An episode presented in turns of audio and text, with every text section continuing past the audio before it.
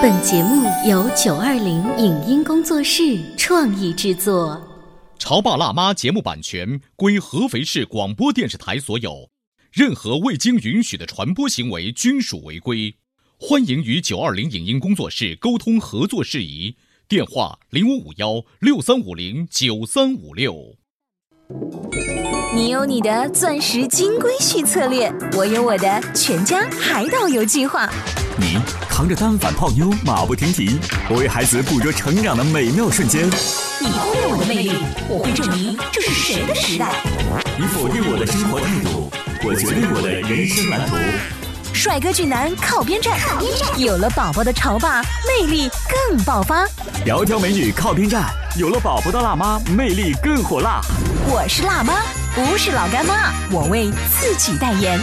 我是潮爸，不是太阳能浴霸，我为自己代言。潮爸辣妈。本节目嘉宾观点不代表本台立场，特此声明。在学习的课堂上，老师经常会说“眼到、手到、心到”。那么这句话翻译成学习力的语言，应该是哪几个方面需要到呢？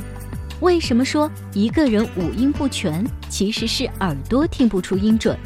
如何根据孩子的年龄培养其听知觉的能力？为什么记忆力不好？说到底是因为没有带耳朵呢？听知觉能力到底包括哪些方面呢？欢迎收听八零后时尚育儿广播脱口秀《潮爸辣妈》，本期话题。提升孩子学习力之听知觉的培养。欢迎收听八零后时尚育儿广播脱口秀《潮爸辣妈》。大家好，我是灵儿，我是小欧。今天我们的直播间为大家请来了中国科学技术大学终身学习实验室的齐陶宇齐老师，欢迎。齐老师你好，大家好。我们作为主持人，整点半点经常要念那个天气预报。嗯哼，今天的天气预报你现在还记得吗？我不记得了。你刚刚才念的。忘记了，就你不过脑子的那那种，不过脑子的，很多时候都是这样子啊。你不过脑子，但是你在说话，可说了说话之后，你连你自己都不知道你说的是什么。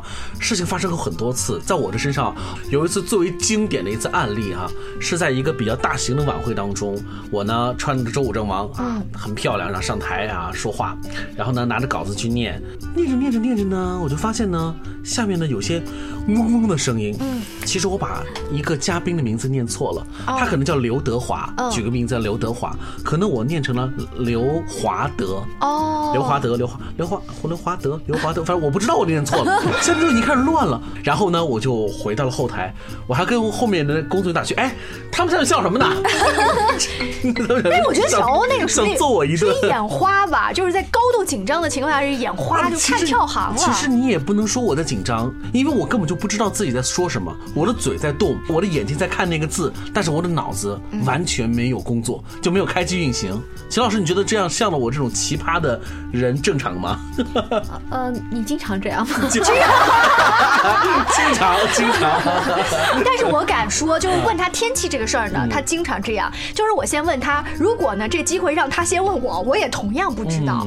首先，我觉得你视知觉能力是有问题的，你能把德华和华德给看反，是其实是视觉能力的一个。不是看反了，我还念反了，念反了之后我不知道自己念反了，还念的还有呃刘华德还念了好几遍。对，视觉能力问题，其实你看反了，必然会表现出念反，这是视知觉能力。以后我们会聊。其实还有一个就是听知觉，就是你在说的过程中，你的听觉没有同样启动，你并没有在大脑里去过滤你所说的东西。对，也就是说那刻如。如果他听直觉起作用的话，应该他一下就意识到自己念错了。对他应该能够反应过来，但是这需要很强的知觉转换能力。因为人有的时候在去说一件事情的时候，他这个不能去判断他听直觉能力有问题啊，只是说这是一种很正常的。因为我在调动我的语言，在调动我的视知觉，我可能你觉得耳朵没什么用，它就自动的起那削弱的作用。所以它就是属于小和尚念经嘛，有口无心。哦，我们念念完了以后呢，和尚问他念的什么不知道。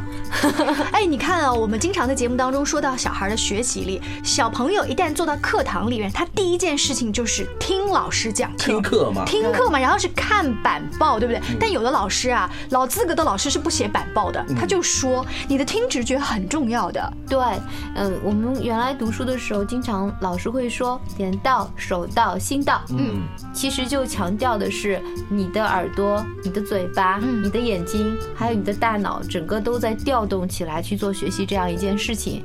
听其实是一个非常重要的能力，因为听包括听觉记忆啊，你听了要把它的东西记忆下来，听觉还要进行转化，因为你听完的声音有可能还要说出来，嗯，听觉还要去变音啊，比方说经常说走音，嗯，走音很多人唱歌不准，就是五音不全，其实跟他听觉的变音能力是有关系的，因为他听不清楚，所以他觉得调就这样，我就是的，我觉得听歌，我觉得我听的是对的，我唱的就是对的，怎么所有人都说你唱的，但那个音准就是不对。这个有一句很著名的说别人唱歌不走调的人叫左嗓子哦，你唱歌总是旁门 啊。对，其实不是我嗓子左了，是我声音就没有听清楚，我听到的声音的节奏和所有我听到的这个音准，它就在那个位置上。我其实这是听音变音的能力。那么呃，记忆啊、变音这些能力都会导致在学习生活中的一些表现。嗯，那我这儿有一个失败的案例。就是前两天呢，在家里面打幺幺四电话，想查询一个博物馆的号码，人家就说请记录六三四零幺哒哒哒哒哒，我当时一时没找着笔，你知道吗？他报了两遍以后，妈，刚才念多少？没记得。结果呢，又打了一遍，我都没记得，因为我可能第一遍确实在找笔，就没仔细听。又打了一遍，打了一遍之后呢，笔还是没找着，只好把手机再打开，把那个数字就这么记下来，我才记住了那个电话号码。我这就属于这个听觉记忆力。呃，是不是这个意思？就是说你的听觉，你你是听了，可是转换成记忆力或者转换成理解力，在这方面是虚弱的。呃，我们讲的听知觉有问题，不是说他耳朵听不见，嗯，不是说他有生理上的毛病，而是说他的神经系统的一个发育。叫左耳朵进右耳朵出。呃，对，以前看过，哎，有这样一个埃及的故事，不知道你们有没有听过？有三个小人，啊，一个小人的耳朵是同时穿的，从这边进就可以这边出；还有一个小人是从左耳进一直到心里去的，他就插到心里去的；还有一个小人就是根本就在后面绕过来，就。直接就飘走。我觉得我刚刚电话号码属于飘过来，连就是脑子中间过都没过。对，其实你可能听了以后，你的大脑皮层没有对它进行反应，没有对这个数字进行记忆。嗯嗯，其实听觉记忆力是个非常重要的能力。嗯，当时说那个黄蓉，黄蓉说叫过目不忘，看完了他就忘不掉。嗯还有的人就是听了以后他就忘不掉，他听得非常呃清晰，听完了以后他就能把很多话复述过来。那次我们不是玩游戏嘛，就是找孩子。你还记得一群孩子，我们让孩子说出了一个题目。对，我们是节目组举办的一个幼小衔接的课堂，对啊，公益讲座。当时请了一些孩子跟小朋友互动，齐老师带他们玩了一个语言上的游戏。后来我才知道这是考听力的。嗯，什么游戏呢？对，我们跟孩子这么说：说你妈妈在出去玩了，然后呢就跟你说一回，你的赵阿姨会打个电话过来，你要把赵阿姨说的事情给记下来，告诉妈妈。叮铃铃铃铃铃，电话响了，她拿起电话，赵阿姨就开始说了：哎呀，你妈妈在家吗？不在，嗯嗯，那阿姨跟你说啊，明天请你到呃大胡同，嗯，去给我拿黄色的袄子，然后送给张阿姨，让你妈妈不要忘了。然后这个事情就讲完了，讲完了说孩子你要把这事告诉妈妈。结果好多小朋友是这么说的，妈妈，嗯，张阿姨让你拿个绿色袄子。还有一个小朋友说对了黄色袄子，他说。给谁来着？他说我不记得给谁了。还有一个小朋友更有意思，他直接就告诉妈妈说：“你再给张阿姨打。”你再给抓。那个最聪明。因为因为我觉得他特别聪明，我说他起码在人际。处理能力上是很优秀的，他因为他压根不记得，对，他压根不记得刚才我说的话说的是什么。模拟完之后，他就跟妈妈说：“后来我说你其实非常聪明，在未来解决问题上能力是很强的，但是你的听知觉能力弱会导致什么？那你上课的时候，你不能说妈妈，我们把老师的课录下来带回家吧，那你就会出现可能很多知识点的疏漏，你听觉记忆，对吧？这个其实是一个很重要的点，很多孩子回去不知道有什么作业。嗯，啊，我我女儿刚开始就这样。听知觉很重要的。刚才你说齐老师玩了一小游戏，是叫复述，对不对？复述的一些内容，呃，像我这种从小听知觉能力就不强的一个人，长大之后不仅是刚才说了一个糗事儿，在这个主持的时候，呃，我们上班了之后，在一些商务的场合，尤其是你要跟领导们在一起，领导们在说话的时候啊，他可能会说的相对来说比较简明扼要，嗯，他没有说具体哪天有什么事儿做了什么事儿，他就基本上是说了一个缩句，然后所有人说，嗯嗯嗯，是是是，啊，台长你说的是是是，然后台长说是什么呀？就是你完全就听不到心里头去，我很着急，好几次这种场合我都犯了同样的毛病，可能都是这个问题。你知道还有一个例子，是我哥哥，我哥哥他跟我说，他当时毕业了去了苹果，啊，苹果中国是外企嘛，然后去的第一件事给人家当小二嘛，就是先要端茶倒水嘛，这都是必修课。然后他的那个那个美国那个 boss 就来了一句，说我要什么什么咖啡摩卡的不加冰的什么什么什么咖啡，说了一堆，说你去买吧。我哥哥说，当时他站在那里说什么咖啡？这个简直成好莱坞的电影桥段了。就是那个叫穿 Prada 的女魔头那部片子里头的。对。海瑟薇她所饰演的那个角色，就有一个桥段就是这样子的。是一开始可能是买咖啡，到后来是所有工作的琐碎的事情。还有什么？这个人要这个衣服，那个人要那个口红，你完全记不住。这就不适合当秘书吧？这不适合去做这个记录员。其实这不仅仅是秘书的活，你做一个，哪怕你将来无论走到领导岗位，这种听觉记忆力也很重要。嗯，比方说下属跟你汇报了一个工作，如果你疏漏了某个重点，嗯，那可能就会带来决策的失误。嗯，听觉记忆力其实不影响说在我们小的时候影响我们的学习成绩。嗯，其实这个能力的缺失也在我们未来的工作当中给我们带来很多的负面的影响。对，小欧刚才举了好几个反面的教材，最厉害的。教材应该是跟领导一起吃饭的时候，哐叽哐叽一堆领导介绍完了，刚才这个领导姓什么你不知道？天哪！我跟你说，真以为我聪明，我一定有办法。我我什么办法呀？你什么办法呀？我每次端起杯子都说领导好。我每次干嘛你知道吗？我每次在敬酒之前，我一旁边问下灵儿，哎，他他姓氏叫什么名字啊？灵儿有时候说我也不知道。后来我研究出一个方法，就是你从你认识的那个领导开始，他的左边你往手机上记一下。张、王、周，就这么，你往手机里打一下，然后几次你看一下，你大概就能对上。哎，你发现没有？有些人说听觉不好的人，直接关联到智力，所以失聪这个词就是出来了嘛。你会发现，当你听觉不好的时候，你对这个世界的认知都会产生很大的问题。嗯，今天我们潮爸辣妈不是聊的是孩子的听知觉问题吗？嗯，怎么聊了半天之后，我发现什么孩子呀？就我们当年的听觉就有问题，到现在千疮百孔，好吧？好，那。聊到现在呢，我想有一些家长会说，嗯，齐老师、小欧跟灵儿，你们举的这些例子，我们多多少少都想尽量避免，给自己的孩子强化一下这方面的训练呢。是做你刚才讲的那个游戏就可以了吗？还是有什么其他的方法呢？我们稍微进一段广告，休息一下，回来接着聊。您正在收听到的是故事广播《潮爸辣妈》。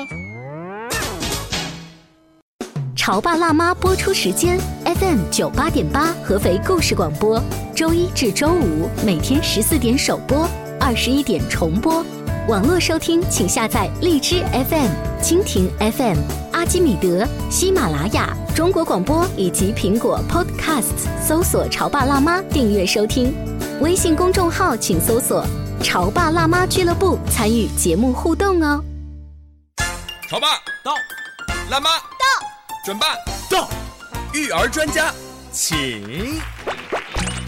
中国内地首档八零后时尚育儿广播脱口秀，陪你一起吐槽养育熊孩子的酸甜苦辣，陪你一起追忆自己曾经的小世界。潮爸辣妈。本节目嘉宾观点不代表本台立场，特此声明。在学习的课堂上，老师经常会说。眼到、手到、心到，那么这句话翻译成学习力的语言，应该是哪几个方面需要到呢？为什么说一个人五音不全，其实是耳朵听不出音准？如何根据孩子的年龄培养其听知觉的能力？为什么记忆力不好，说到底是因为没有戴耳朵呢？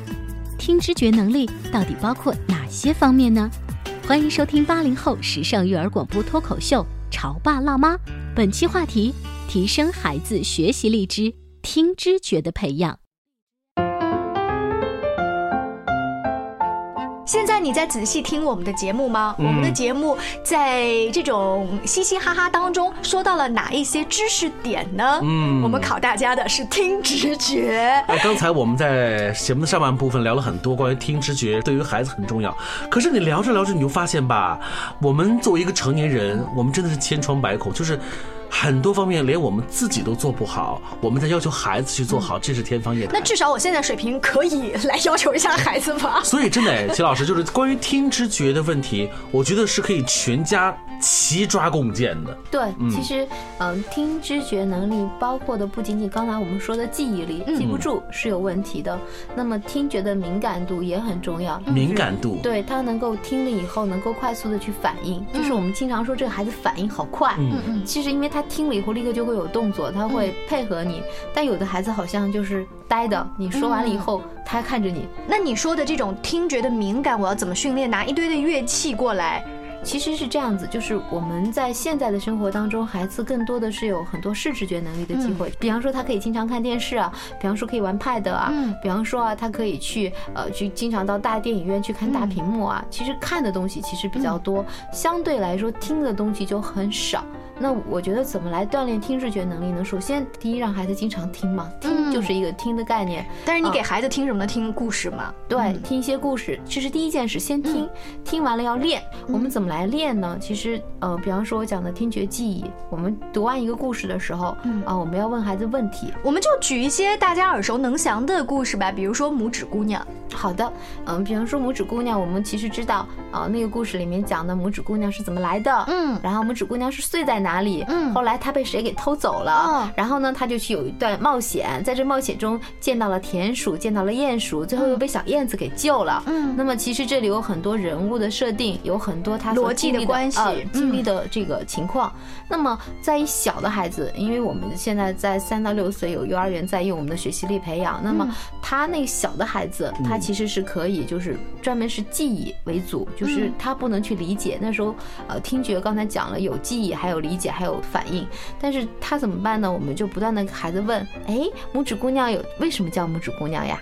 孩子就会想啦，故事里面。啊，拇指姑娘，因为她长得只有拇指这么大嘛，那么又会问拇指姑娘当时，呃，妈妈给她带回来的时候，她睡在哪里啊？孩子就会想到，哦，她睡的是那个胡桃壳嘛。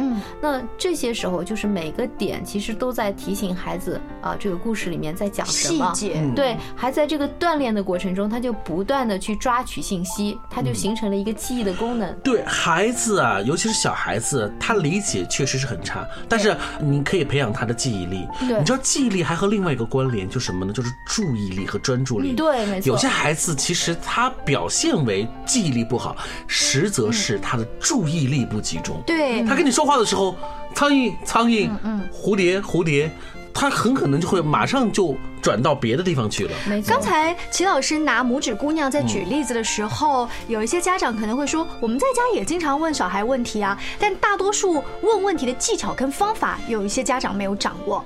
你的意思是要挑小的细节的点，嗯，是这样。其实孩子的培养是有关键时期的，嗯，就是而且呢，智能它是不可能跨越的。在神经学上来说，不可能一个三岁的孩子具备七岁孩子的能力，除了非常特例的情况我们不说。那正常来讲，他实际上是达不到的。那他每一步每一步都是循序渐进往前走的。那么可能在三岁的时候，我们更多的是做一些，就像刚才小欧说的，强调注意力的训练。嗯，因为注意力就跟我们讲的自控力一样，是大脑的主旋，他一定要让孩子学会去听，让他跟你的过程去走就可以了。比方说。你问问题，你跟他说：“哎呀，听完故事，比方说听你们的《童话亮晶晶》啊，我觉得那个节目非常好，那里面还有很多配音啊，很多声音都出来，对孩子其实听觉刺激是非常好的。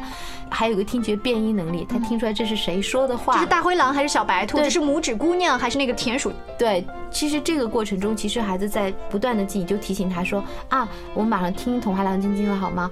听完了以后呢，妈妈想问你几个问题，你要注意听，要把问题放在前面问还是后面问？这就。话是提前告诉孩子一个预知，就是说我要有问题告诉你，孩子就会主动的说启动他的这个大脑去听，然后等他听完了以后啊，停顿一下，你就说就可以问孩子小一点的时候就问他有什么有什么，他可能会忘掉，你就帮他去回忆，你帮他去回忆里面的内容，然后他其实在辨别哪个声音，甚至可以说哎这个是谁说出来的呀？然后他说这个声音是像谁的呀？这就是听觉辨音能力。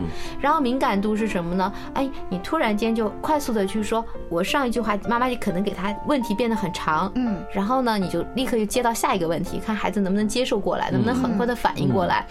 还有再大一点的孩子怎么办呢？再大一点可能都上小学了，或者是再大一点的，他怎么做呢？你让他复述。哦，所以第一点是先听细节，对于小宝宝，对于大点的孩子来说是复述。复述嘛，那就是一个概况了。对，大一点，比方到了五四五岁、五六岁，其实就可以尝试让他做一些复述，因为我们的语言发发育这个过程其实也在培养他的语言智能。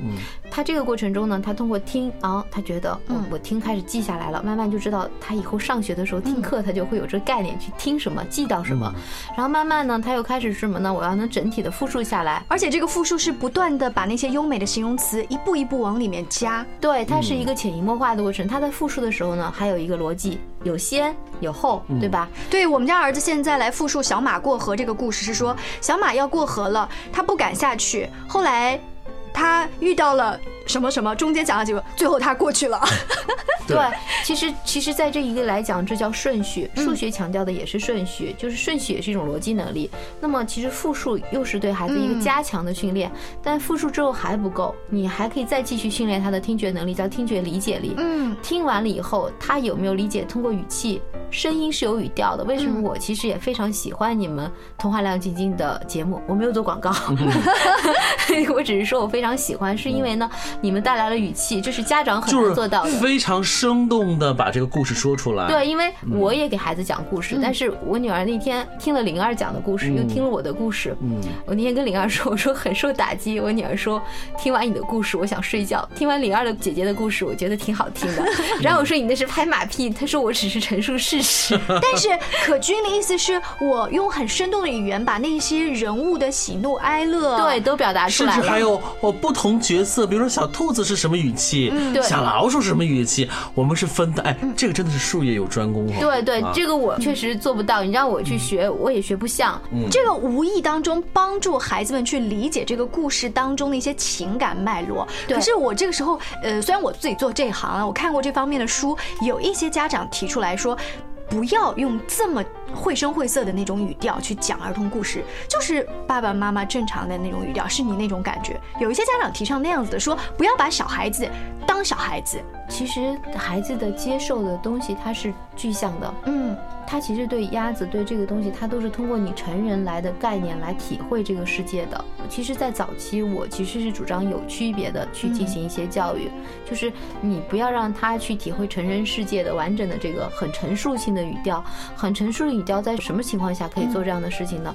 你完全就是让他来记忆这个东西的时候，比方说你想让他背一段文字，嗯，你可以用很优美的平素的语调来做完，不要出现各种各样的这个声音的刺激。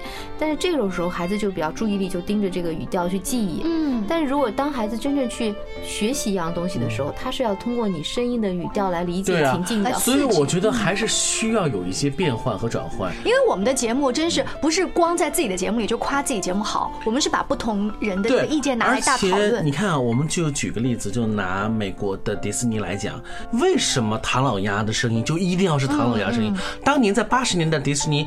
把他的版权播放权交给央视，变成中国版之后，为什么要寻找李阳来作为唐老鸭的配音演员呢？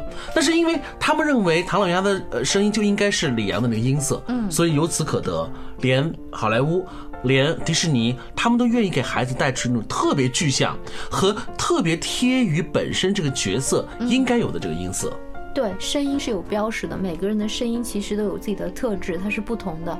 那么在听觉记忆这个过程中，早期培养，让孩子听不同的音，并且能够引导孩子去具象化一些嗯情景是非常好的。他听了以后，不光是要听一个故事，他最好在大脑里能够出现那个图景。我再说再进一步的听觉理解怎么做呢？你有的孩子不会写作，对吗？但他会画画，嗯，你可以让他听了故事以后，把他看到的故事给画出来。嗯，其实就是连环画，他就是先有了什么，再有了什。什么，他可以去画。听觉还有什么呢？那时候这个画本身其实就是他听觉听到的东西转化了一个知觉转换的能力，它转化成了一个图形。啊，这个是个非常重要的能力。但是它只有通过你们不同的声音的标识，让他感受到当时的语境是悲哀，是快乐，是在那里愉快的在那讲话，还是说在吵架？这个其实孩子是没有办法通过平素的语气自己去感受到的。哎。做了这么多期学习力之后，我终于发现啊，就咱们今天聊的这个听直觉啊，还真的是可以和孩子一起来训练。对，我们一起来强身健体，把我们彼此的听直觉能力都提高一下。是，但是我想呢，广播前的家长啊，刚刚打开广播，听到这一期会很激动。今天晚上回家以后呢，就给孩子做各种各样的训练。但我们也在节目的时候尾声强调一下，不要拔苗助长。不同阶段的孩子，他能够接受的这种听直觉的练习，甚至是包括以后的视直觉的练习，都是不一样的。